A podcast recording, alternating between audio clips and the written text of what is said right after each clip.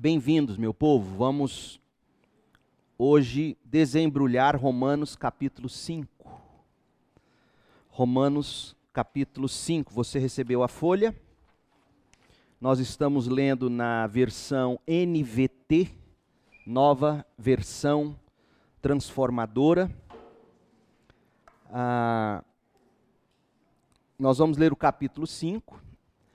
São 21 versículos esse capítulo é considerado por alguns um, se não o capítulo, mas um dos capítulos mais difíceis de Romanos, especialmente do verso 12 até o final. Não é tão difícil assim de se compreender, como você vai ver.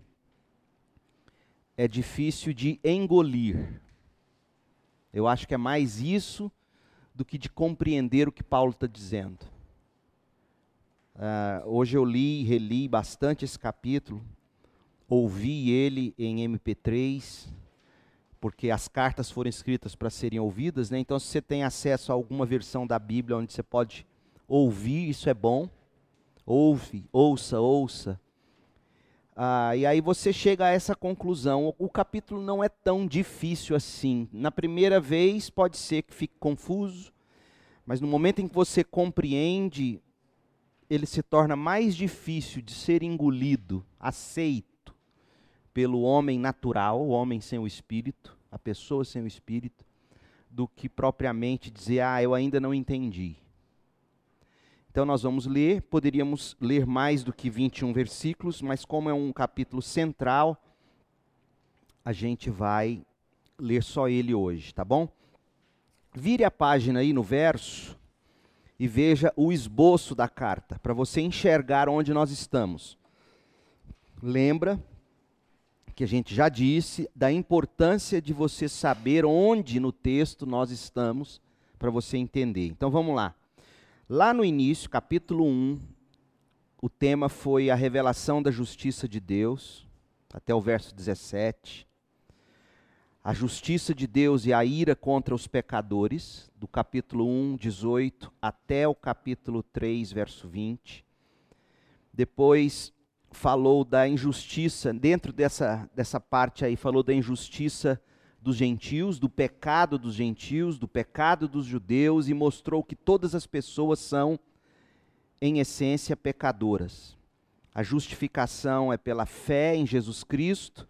E o capítulo 4 termina nos mostrando um exemplo de fé que foi Abraão. Abraão não foi salvo porque ele circuncidou-se. Ele foi salvo antes disso.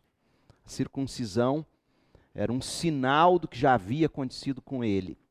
Dito isso, Paulo vai falar agora, a partir do capítulo 5, da vida que essa justificação pela fé, a, a, vida de esperança que essa justificação pela fé promove em nós.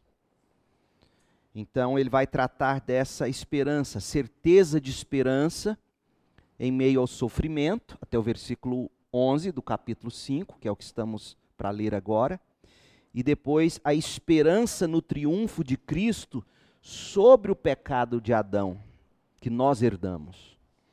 Então ele vai falar de uma vida de esperança. E o tema esperança vai ser até o fim do capítulo 8. Tá? Então vamos lá, capítulo 5 de Romanos.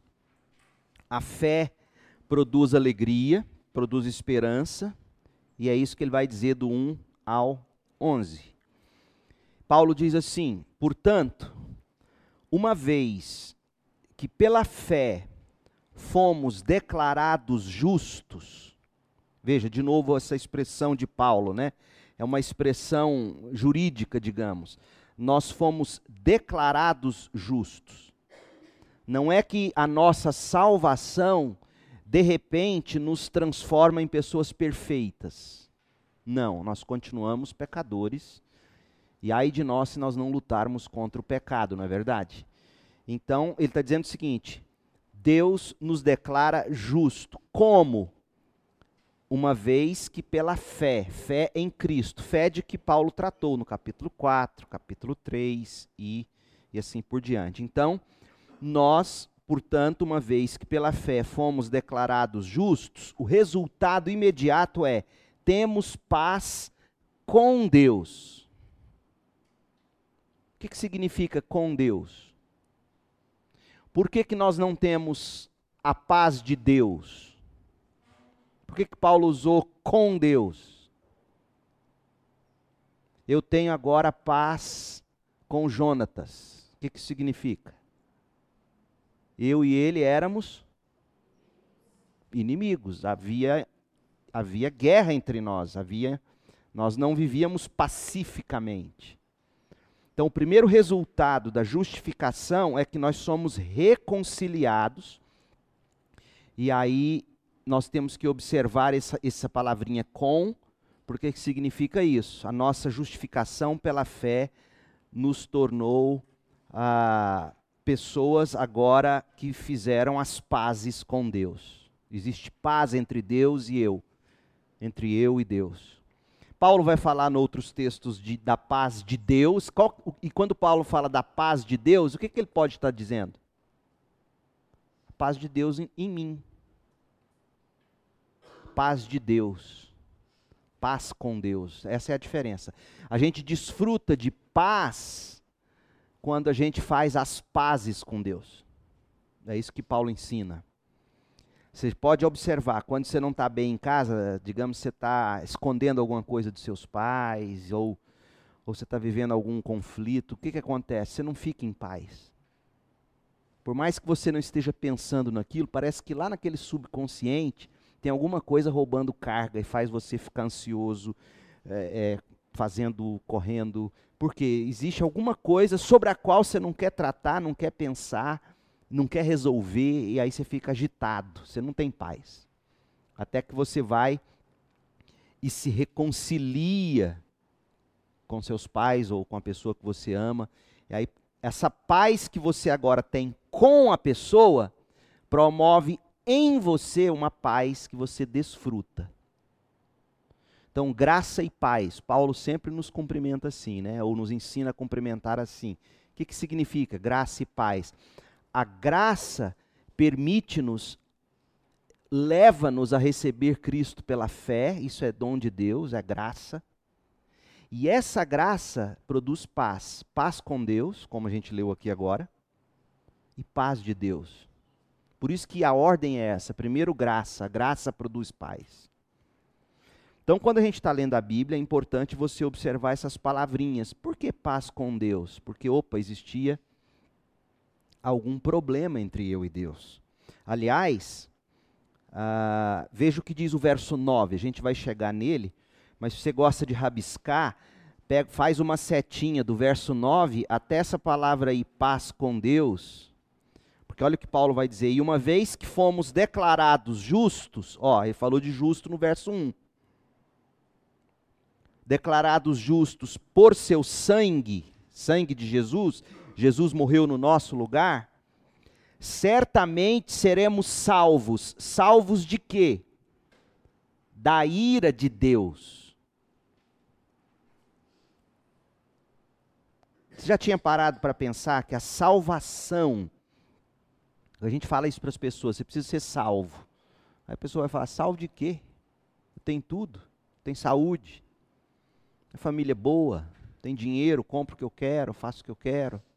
Salvo do quê? Salvo da ira de Deus. O principal problema do ser humano, seu e meu, e de qualquer ser humano, é que pesa sobre nós a ira de Deus sem Cristo. E se a ira de Deus pesa sobre nós, isso significa que não há paz entre Deus e eu. Algo está errado. Então, Paulo está mostrando para nós, nunca mais se esqueça disso, Romanos 5, 9. O principal problema do ser humano é que a ira de Deus pesa sobre ele. Não é que ele tem furunco, não é que ele precisa pagar as contas, não é que ele não arrumou namorada, não é que a namorada largou dele, não é que você tem que ser curado. O principal problema do ser humano é que ele tem algo a resolver com Deus. E o que é pior, ele não quer resolver com Deus. Como nós veremos adiante, lá no capítulo 9, se Deus não tomasse a iniciativa em resolver, nós continuaríamos tranquilos e favoráveis, com a ira de Deus sobre nós, fazendo de tudo como a gente vê a sociedade hoje fazer, para aplacar nossa consciência, calar nossa consciência, que vira e mexe nos acusa, e a gente então tenta mudar costumes, moral, para quê? Porque a gente não quer ouvir, a gente tem um problema com Deus, a gente não quer ouvir isso, pesa sobre nós a ira de Deus, e a gente então prefere ficar com raiva de Deus mais ainda. Então é disso que Paulo está falando. Portanto, uma vez, verso 1: Portanto, uma vez que pela fé fomos declarados justos, temos paz com Deus. Agora, essa paz custou. No verso 9, a gente viu que custou sangue.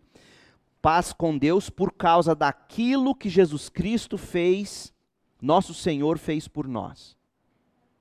Jesus Cristo, nosso Senhor. Por que será que ele acrescenta esse esse pronome aqui, essa essa palavrinha aqui, Senhor? Por quê? Porque ele poderia ter dito por causa daquilo que Jesus Cristo fez por nós. Ele está nos mostrando de novo o seguinte: quando eu e você fazemos as pazes com Deus pela fé, por meio daquilo que Cristo fez por nós, nós nos submetemos a um Senhor, ou seja, eu não sou tão livre assim como eu imagino. Eu tenho um Senhor a quem seguir agora. Eu tenho um Senhor cuja vontade para a minha vida ela é boa, agradável e perfeita. Paulo vai tratar disso em Romanos 12. Essa vontade boa e agradável e perfeita, ela tem que ser por mim vivida. Eu não posso viver minha vida do meu jeito. Eu não vou a Jesus para fazer as pazes com Deus, para agora que eu tá bem, Deus é meu chapa, então agora ele vai fazer tudo o que eu quero. Não, peraí, tem um Senhor nessa história. Veja, você não pode se esquecer disso. E o que eu estou dizendo para vocês não é irrelevante. Igrejas inteiras hoje, ou ditas igrejas, vivem descartando, por assim dizer, o senhorio de Cristo. E não há salvação sem o senhorio de Cristo.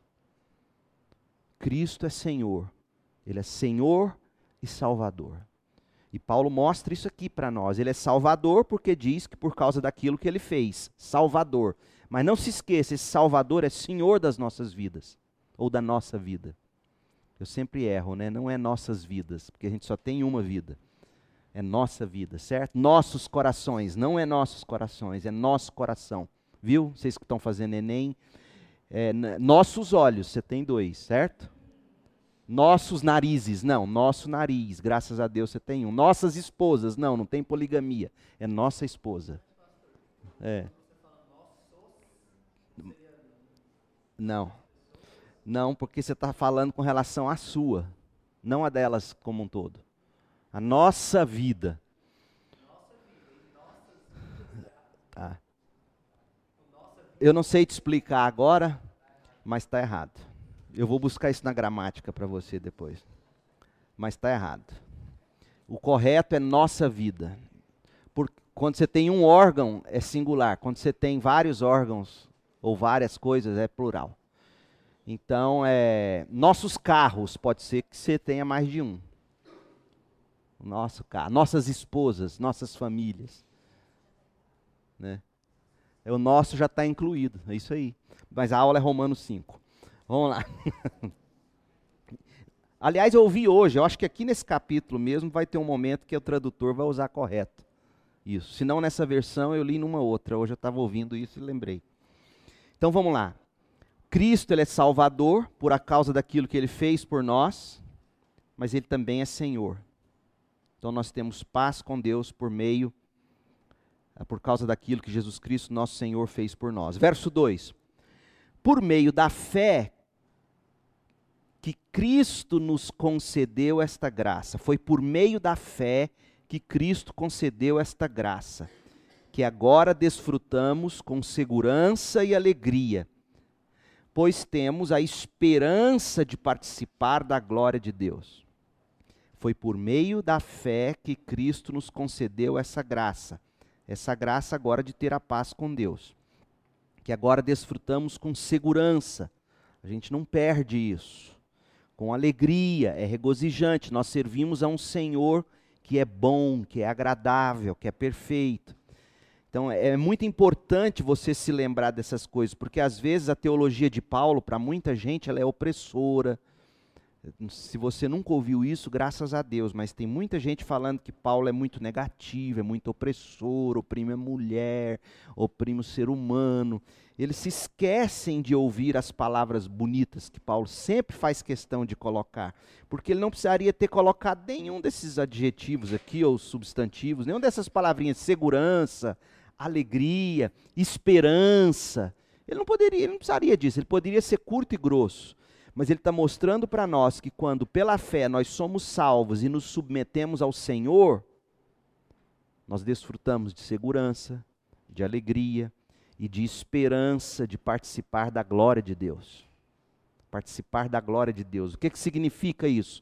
Participar da glória de Deus. Receberemos o corpo glorificado, nós ah, desfrutaremos dos privilégios gloriosos da glória no céu, etc. Então Paulo está dizendo isso, por meio, concedeu esta graça, desfrutamos com alegria essa salvação. Agora ele vai dizer algo interessante, verso 3. Também nos alegramos ao enfrentar dificuldades. Porque uma coisa é você se alegrar nessa esperança maravilhosa do céu.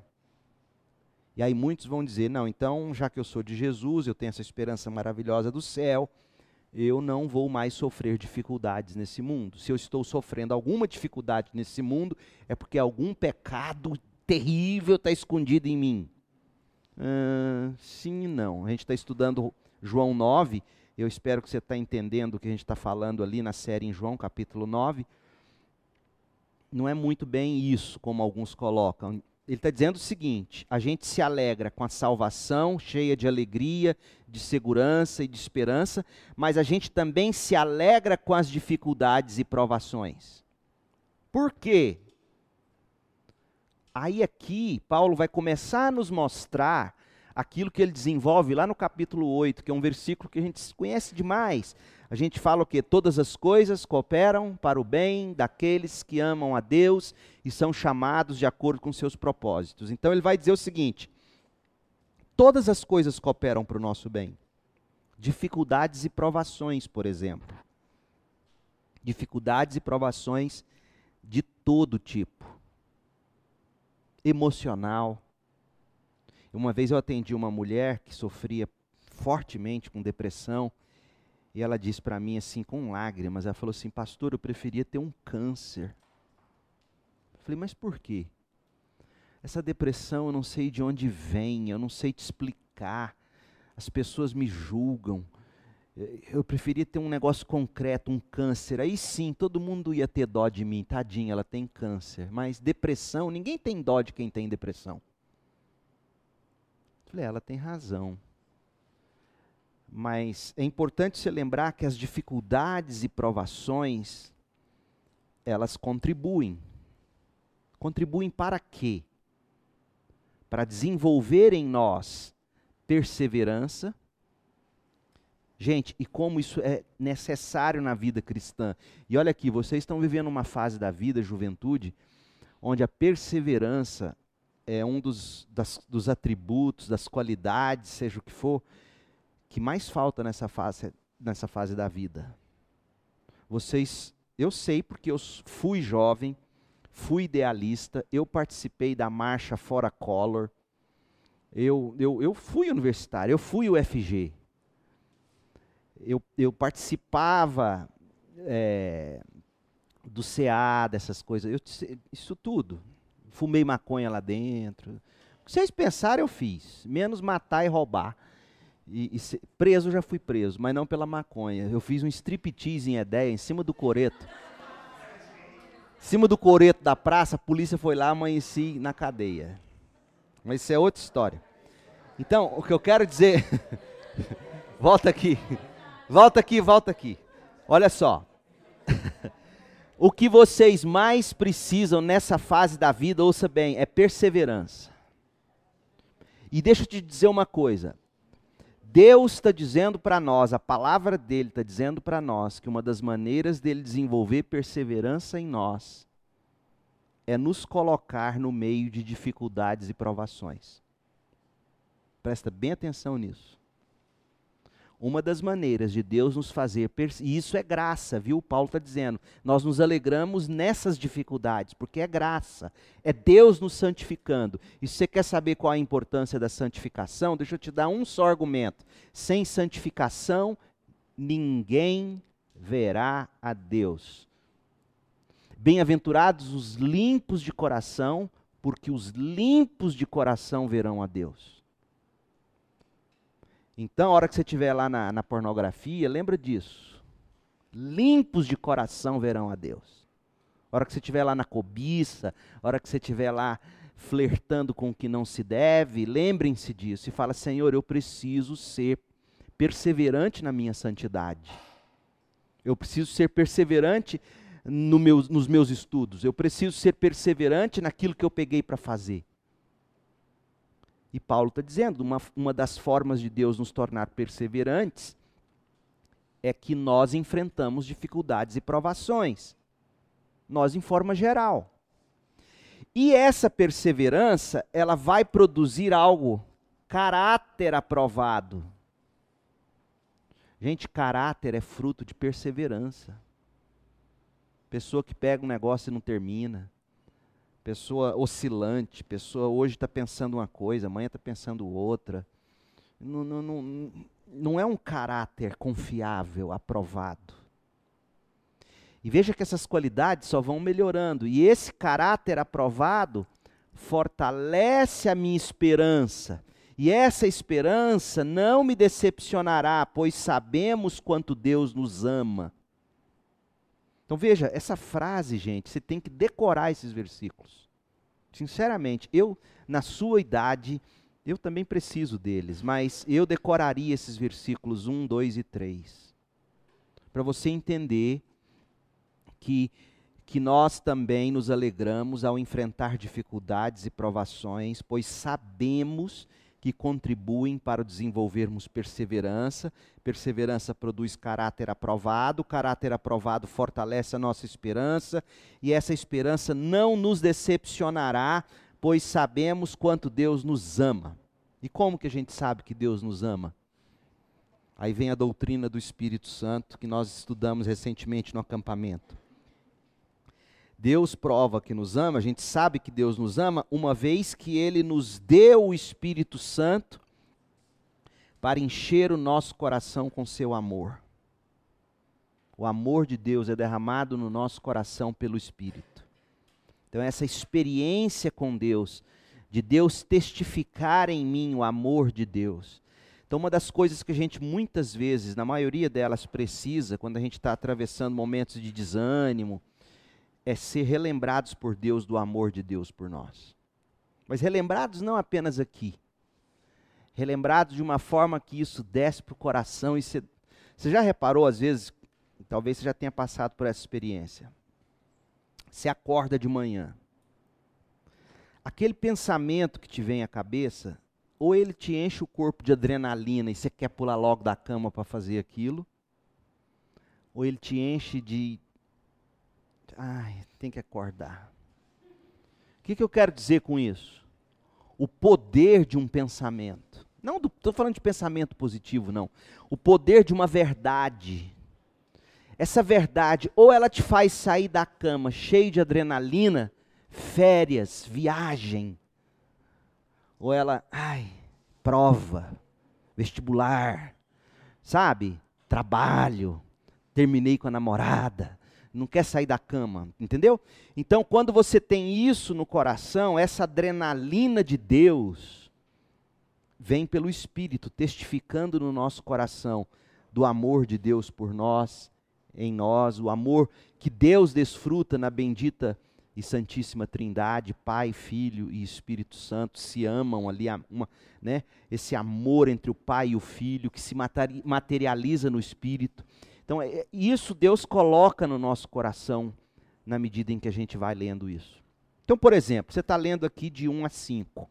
Como é que você pode provar o amor de Deus num versículo desse? Pelo menos de duas maneiras. Primeiro, eu era inimigo de Deus, mas Deus me declarou justo por meio da fé, por causa do que Cristo fez. Aí você tem que começar a mastigar isso. e pedir para Deus fazer essa verdade, falar: poxa, Deus providenciou uma forma de eu fazer as pazes com Ele. E segundo, Deus é tão bom e tão maravilhoso que Ele é capaz de pegar todas as dificuldades e provações e transformar isso para desenvolver a minha perseverança, o meu caráter, a minha esperança, e isso nunca vai me decepcionar. Então, quando você se agarra a essas verdades e o Espírito trabalha nisso, você consegue levantar da cama. Meditação, gente, o valor da meditação na Bíblia. Tem que meditar. Verso 6. Quando estávamos completamente desamparados, Cristo veio na hora certa e morreu por nós, pecadores. É pouco provável que alguém morresse por um justo, embora talvez alguém se dispusesse a morrer por uma pessoa boa. Está dizendo assim: é difícil que alguém morre por uma pessoa justa, porque geralmente a pessoa justa, eu fiquei pensando nisso, né? Geralmente a pessoa justa, ela não parece ser boa, né? Uma pessoa justa pode parecer mal educada. Já viu? Grossa, mas ela é justa, ela é verdadeira. Mas uma pessoa boazinha, nem sempre você vê o caráter dela. Então Paulo está dizendo da dificuldade que é para alguém morrer por alguém que seja justo. Às vezes morre por um bonzinho, mas Deus prova o seu grande amor ao enviar Cristo para morrer por nós quando não éramos justos nem boa gente, éramos pecadores. Ele sim morreu por nós. Então ele quer que a gente enxergue isso. E uma vez que fomos declarados justos por seu sangue, certamente seremos salvos da ira de Deus por meio dele, de Jesus. Pois se quando ainda éramos inimigos de Deus, nosso relacionamento com ele foi restaurado pela morte de seu filho, agora que já estamos reconciliados, certamente seremos salvos por sua vida. Agora, portanto, podemos nos alegrar em Deus, com quem fomos reconciliados por meio de nosso Senhor Jesus Cristo. Riquíssimo esse parágrafo. Claro até aqui? E aí Paulo prossegue. Então ele falou dessa esperança, certeza de esperança, por causa dessa reconciliação Deus não só nos faz ter paz com Deus, reconciliar com Deus, Deus transforma todas as coisas para o nosso bem. Aí agora ele vai falar de um grande problema nosso, o pecado. E, e, e, por que, que é assim e o que Deus fez para resolver? Então, ele vai mostrar agora esperança no triunfo de Jesus Cristo sobre o pecado de Adão, que é o nosso pecado. Então vamos lá, a princípio é difícil esses primeiros versículos, especialmente o 12, 13 e 14. Mas você vai descobrir, eu vou tentar te ajudar a entender aqui, que mais difícil, mais do, não, não é tão difícil entender como é difícil aceitar. Olha lá. Quando Adão pecou, o pecado entrou no mundo. Adão pecou, o pecado entrou no mundo. Veja que Paulo não está dizendo que o pecado foi originado com Adão. Não, ele veio de algum lugar. Ele veio, e nós sabemos de onde o pecado veio. O pecado veio da rebelião dos anjos no céu, etc. A gente conhece Gênesis 3. Outro fato interessante: quem pecou de fato a primeira vez não foi nem Adão, foi quem? Foi Eva. Mas a responsabilidade aqui é atribuída ao homem, porque o homem omite-se daquele momento. Então, ele poderia muito bem ter intervido, como já falei várias vezes para vocês isso e dito: não, não, serpente, essa conversa não é com a Eva, essa conversa é comigo, e eu te digo: não, Deus falou que nós não vamos comer. Então, Deus está atribuindo a culpa em Adão, porque Adão é o nosso representante, como vai ficar claro quando a gente continuar caminhando. E outra coisa, por que, que é importante Paulo mostrar o Adão como representante da raça humana no que diz respeito ao pecado? Porque ele vai mostrar o Cristo como representante da raça eleita salva em Jesus. E aqui está um dos maiores argumentos teológicos para você nunca achar que Adão foi um mito. Porque Adão foi um homem que existiu. Do contrário, Paulo não teria usado ele. Porque se você colocar Adão na categoria de um mito, e aqui Adão está servindo como, como representante da raça humana que pecou, você vai ter que transformar Jesus num mito. Paulo está falando de duas pessoas históricas. Isso aqui é um texto muito denso, muito forte para nós. Quando Adão pecou, o pecado entrou no mundo. Veja, Paulo também está dizendo aqui que o pecado não é algo intrínseco. Pecado entrou, veio de fora. Por quê? Porque Deus criou todas as coisas boas. Certo? E com o pecado entrou a morte. Paulo vai usar a morte nesse texto para mostrar para nós a prova de que há pecado. O pecado é o salário da morte. Não, como é que é? O salário da morte, não, o salário do pecado é a morte.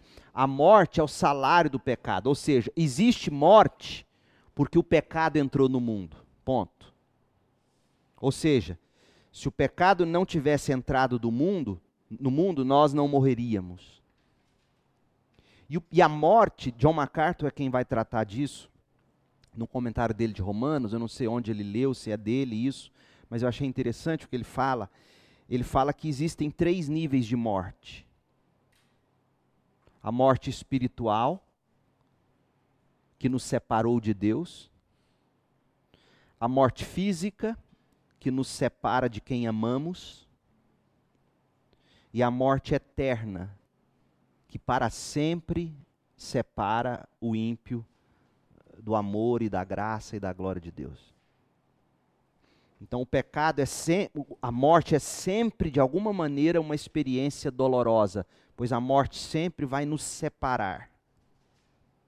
É isso que que Paulo está querendo mostrar aqui. Quando Adão pecou, o pecado entrou no mundo e com ele o horror da morte, que se estendeu a todos, porque todos pecaram. Aí, eu, o que eu quis dizer que é difícil de engolir é que você vai falar: não, peraí, quem pecou foi Adão, eu não estava lá. Certo? Eu nunca, nunca vi esse homem.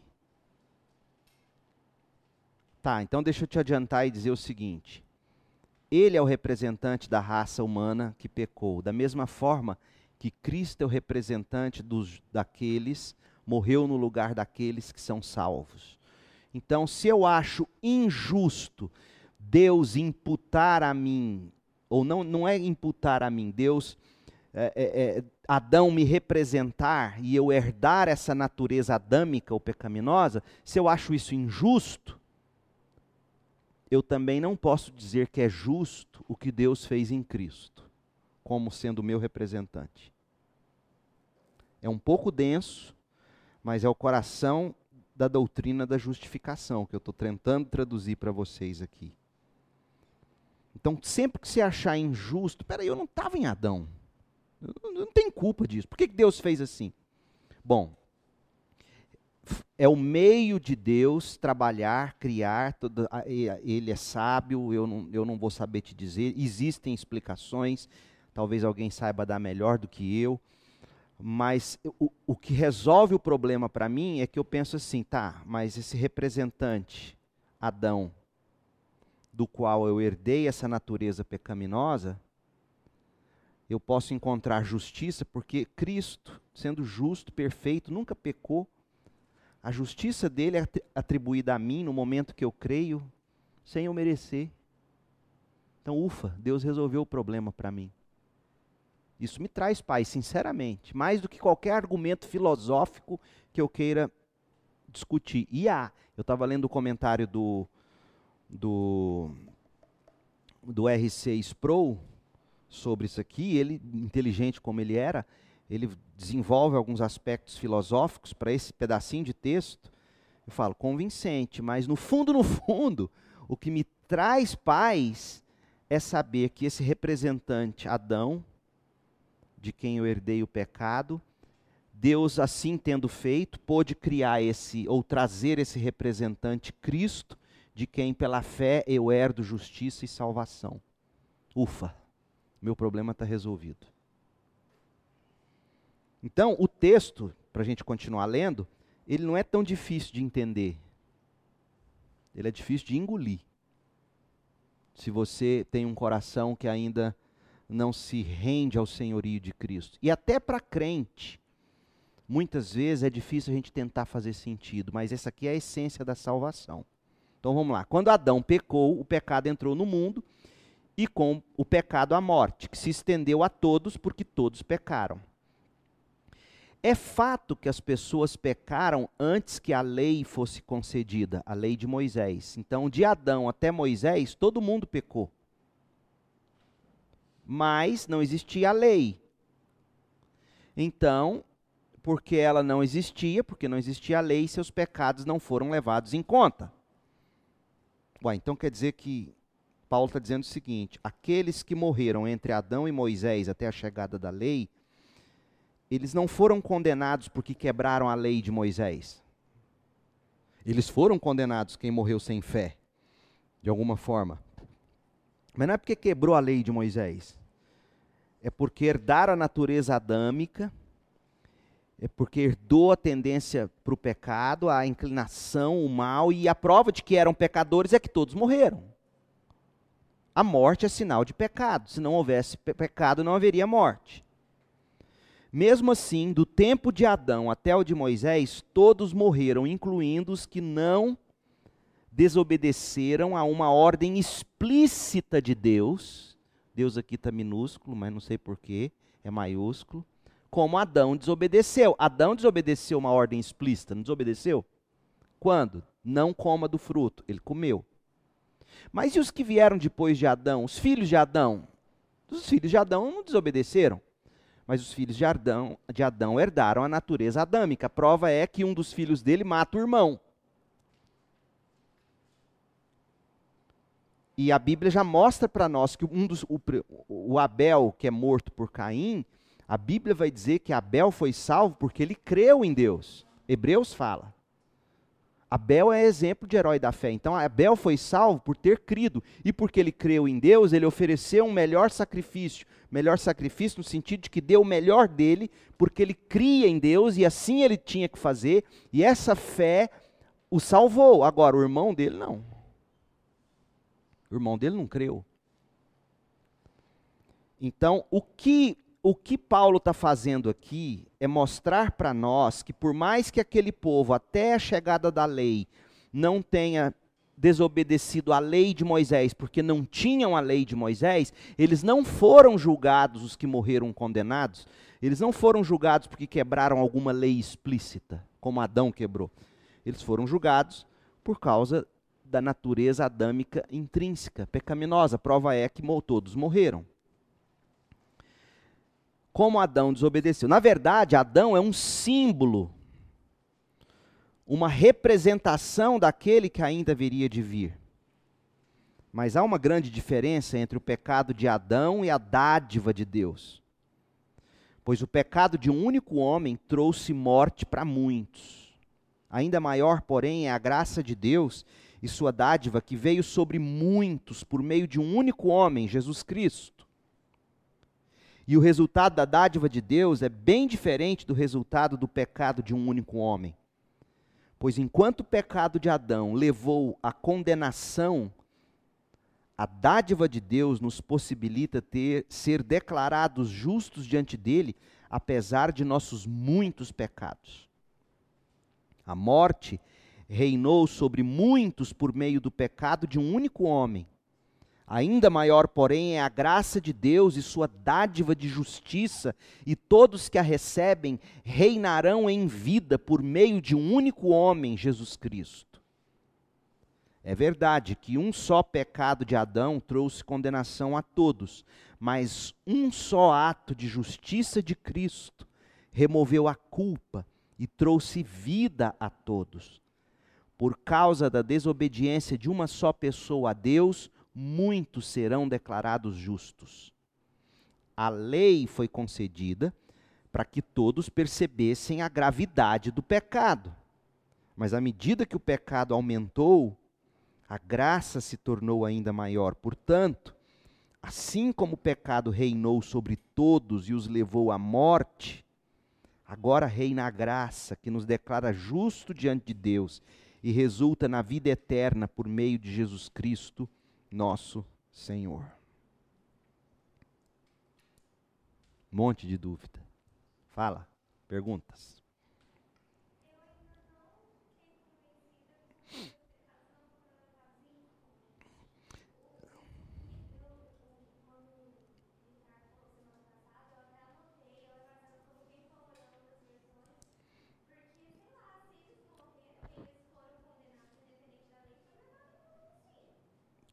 Não por causa da lei mosaica especificamente Paulo fala de alguma lei gravada no coração do ser humano. Lembra de Romanos 2?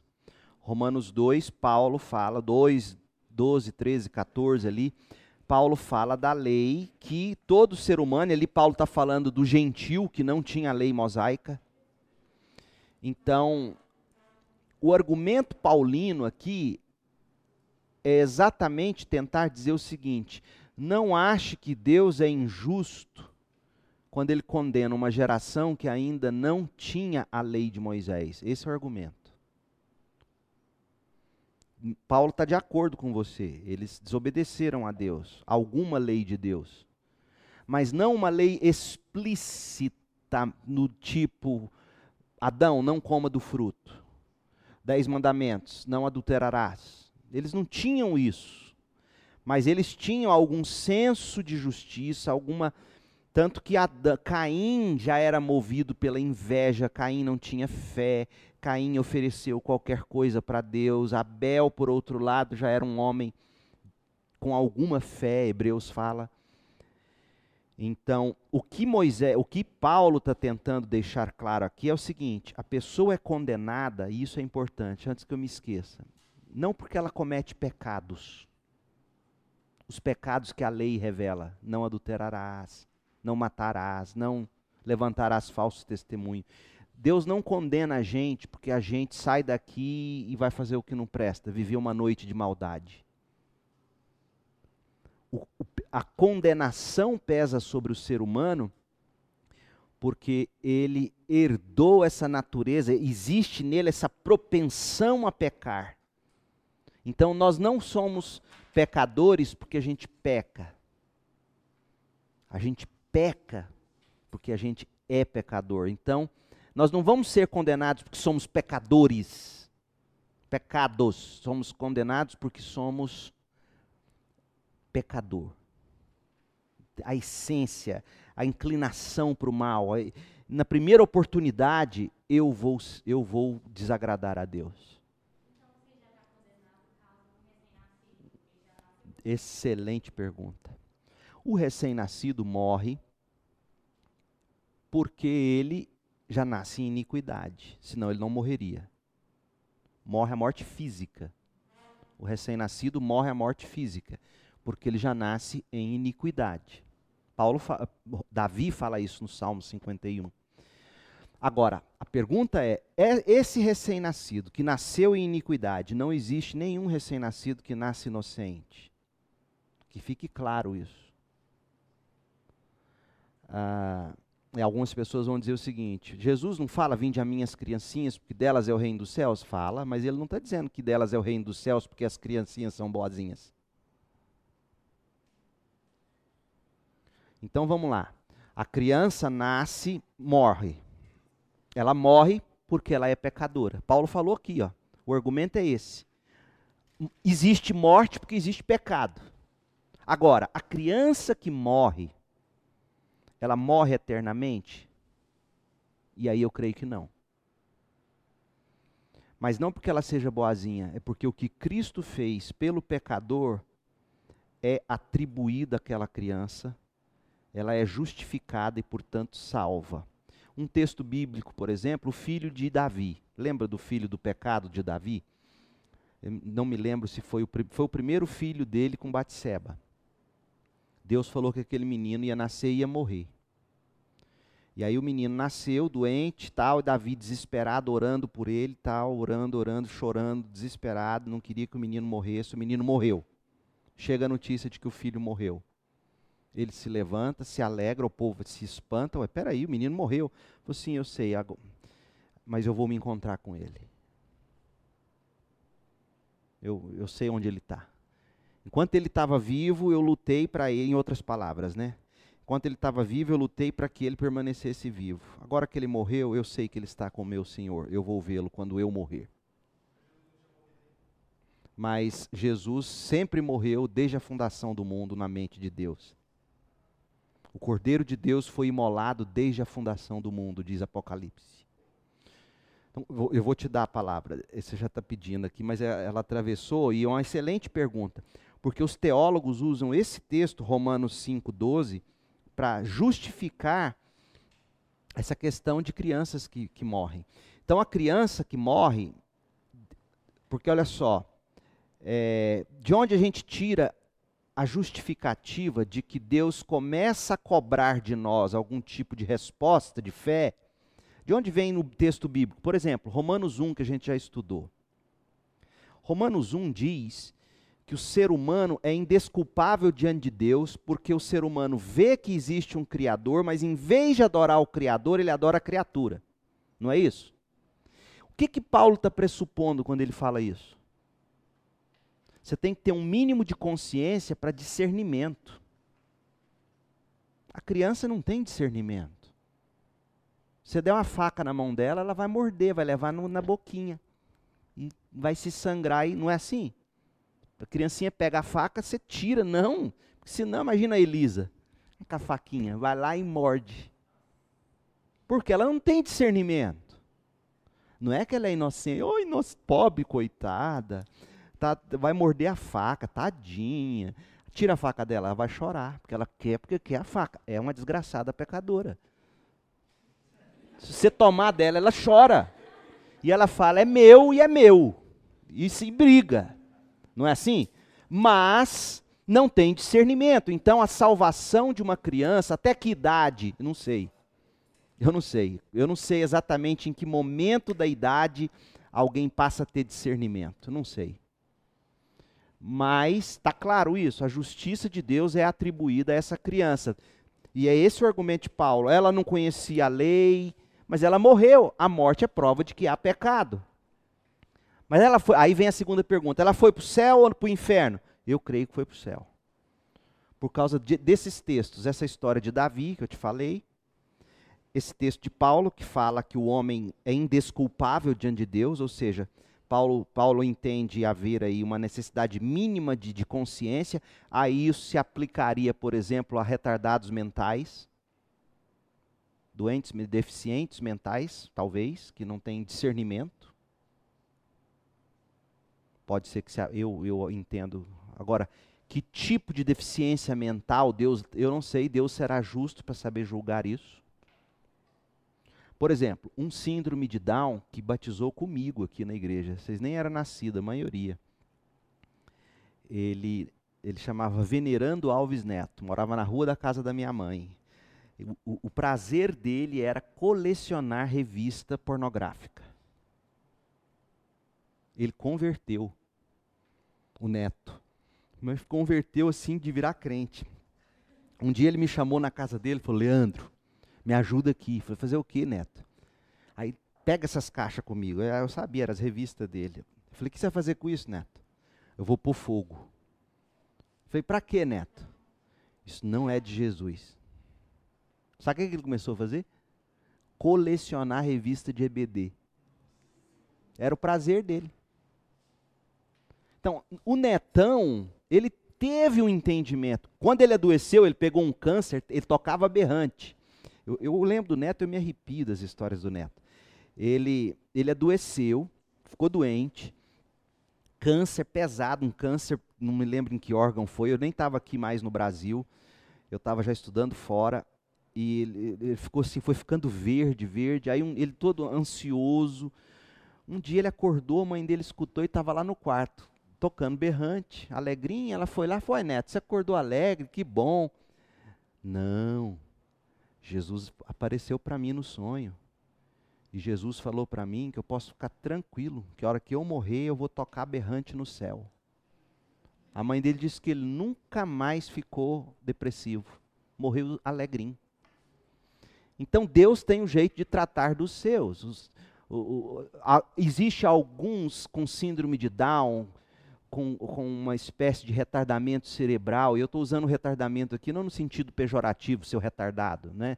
mas no sentido, e eu nem sei se é a melhor expressão, me perdoem se eu estiver errando, mas Deus vai saber julgar isso. Mas não venha me dizer que esse deficiente mental é inocente. Ele é pecador, tanto que ele vai morrer como todos. Mas se ele não tem o discernimento necessário para fazer a escolha por Cristo, eu creio de coração que assim como Deus imputa a justiça de Cristo a um recém-nascido, a uma criança que morre, ele imputa sua justiça a alguém que não tem discernimento.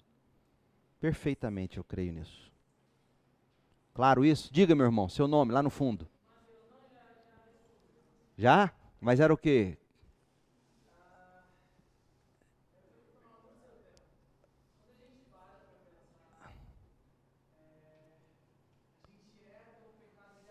A gente era do pecado de Adão.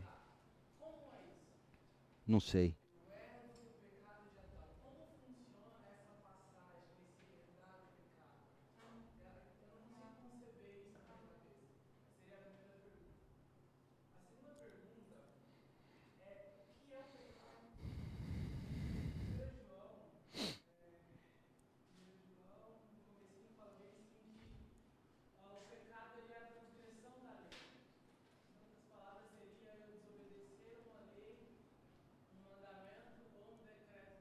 Uhum.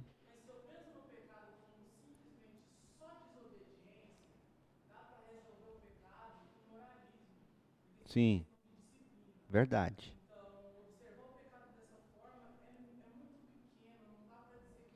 Você citou a definição de pecado em 1 de João. É muito importante. Lembra que a gente está falando de saber interpretar a Bíblia em seu contexto? 1 de João. 1 de João, uma das dos problemas que João está resolvendo lá, quando ele escreve essa carta, é mostrar para aquela igreja que aqueles que dizem amar Jesus guardam seus mandamentos. Veja que essa é uma tônica o tempo todo de João nessa carta. Então, o pecado é transgressão da lei, mas não é só isso, ponto. Entendeu? Mas você entendeu? O que é o pecado? O pecado é eu não amar o Senhor meu Deus de todo o coração, de toda a tua, de toda a minha alma e de todo o meu entendimento. A lei se resume nisso.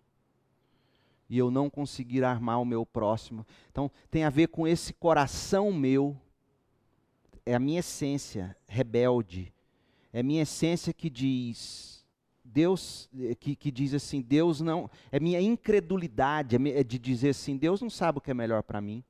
Eu vou comer, eu quero saber o que é o bem e o mal. Eu quero, não quero que Deus decida isso para mim.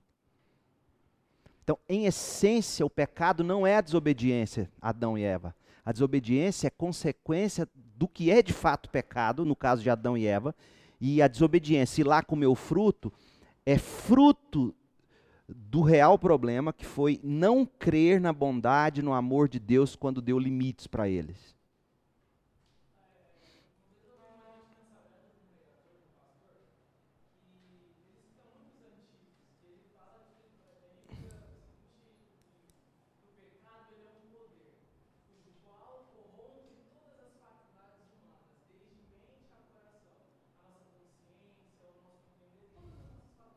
Uhum.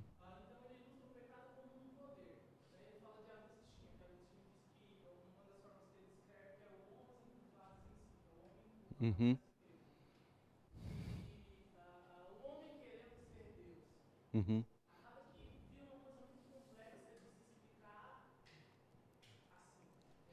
É, essa ilustração que você citou, essa força, ela faz sentido, porque Paulo, quando ele vai definir lá o pecado, o, poder do pecado na vida dele, ele fala: Miserável homem que sou, quem vai me livrar desse corpo de morte?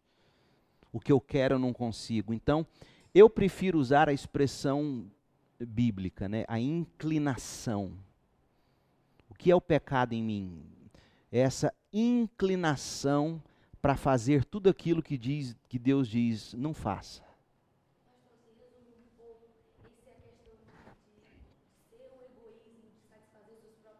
Também.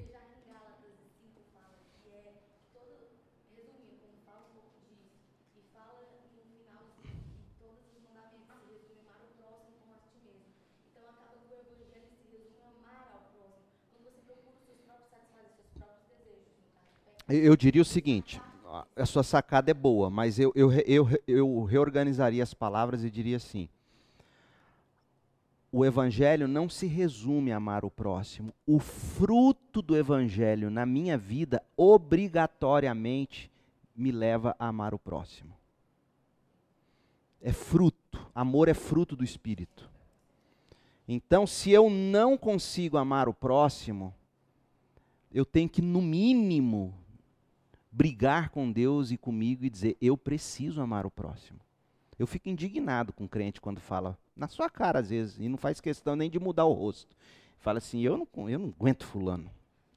Isso aí me dá um. Porque assim, eu tenho vontade de dizer isso de, de algumas pessoas. Eu tenho vontade de falar assim: ah, ouviu o Jonatas hoje. Mas eu, eu, eu luto, falo, Leandro, que isso? Eu luto. Eu não posso me submeter a isso. Então, essa inclinação que me faz agir dizendo para Deus: Senhor Deus, dá licença. Por isso que Paulo começa aqui falando do nosso Senhor. Nosso problema é esse, nós não cremos que esse Senhor é bom, sábio, perfeito bastante para saber o que é melhor para nós. E o diabo, sabendo que isso seria uma tentação, o que, que ele faz no Éden? Ele fala, não, Deus sabe. Será que Deus é tão bom assim? Não deixou. Na verdade, Deus é, não, quer que, não quer que vocês sejam como Ele. Veja, o apelo. Mas, de fato, falar sobre tanto que Agostinho e outros na história da igreja, quando vão discutir esse problema do pecado, e eles vão longe nisso, né? Mas é isso. Flávia.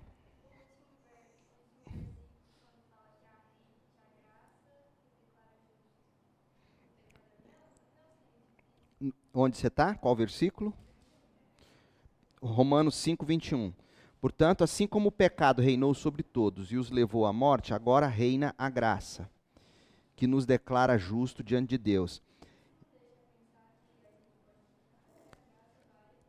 Na verdade, aqui graça, Paulo está falando, é um pacote. Graça que é um pacote. A graça é a, é a, a graça de Deus aqui é a obra de Cristo que nos declara justo. A obra de Cristo é graça. Então, quando Paulo usa graça aqui, ele está falando do, do, pacote da salvação, que, que é, em essência, o, o sacrifício de Jesus por mim e tal.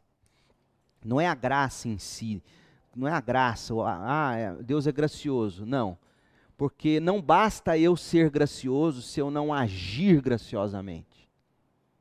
E Deus não é só sentimento. Cristo nasceu, Cristo viveu sem pecado, Cristo sofreu, Cristo morreu, Cristo foi sepultado, Cristo ressuscitou, Deus virou as costas para o Filho de Deus na cruz. Existe, isso aconteceu, isso tudo é graça. Entende? Não é só o sentimento. É a obra de Cristo, é graça. Mais alguma coisa? Alguma correção ou complemento, Ricardo? Sério mesmo, ué. Eu não sou dono da verdade, não. É isso. Deus abençoe.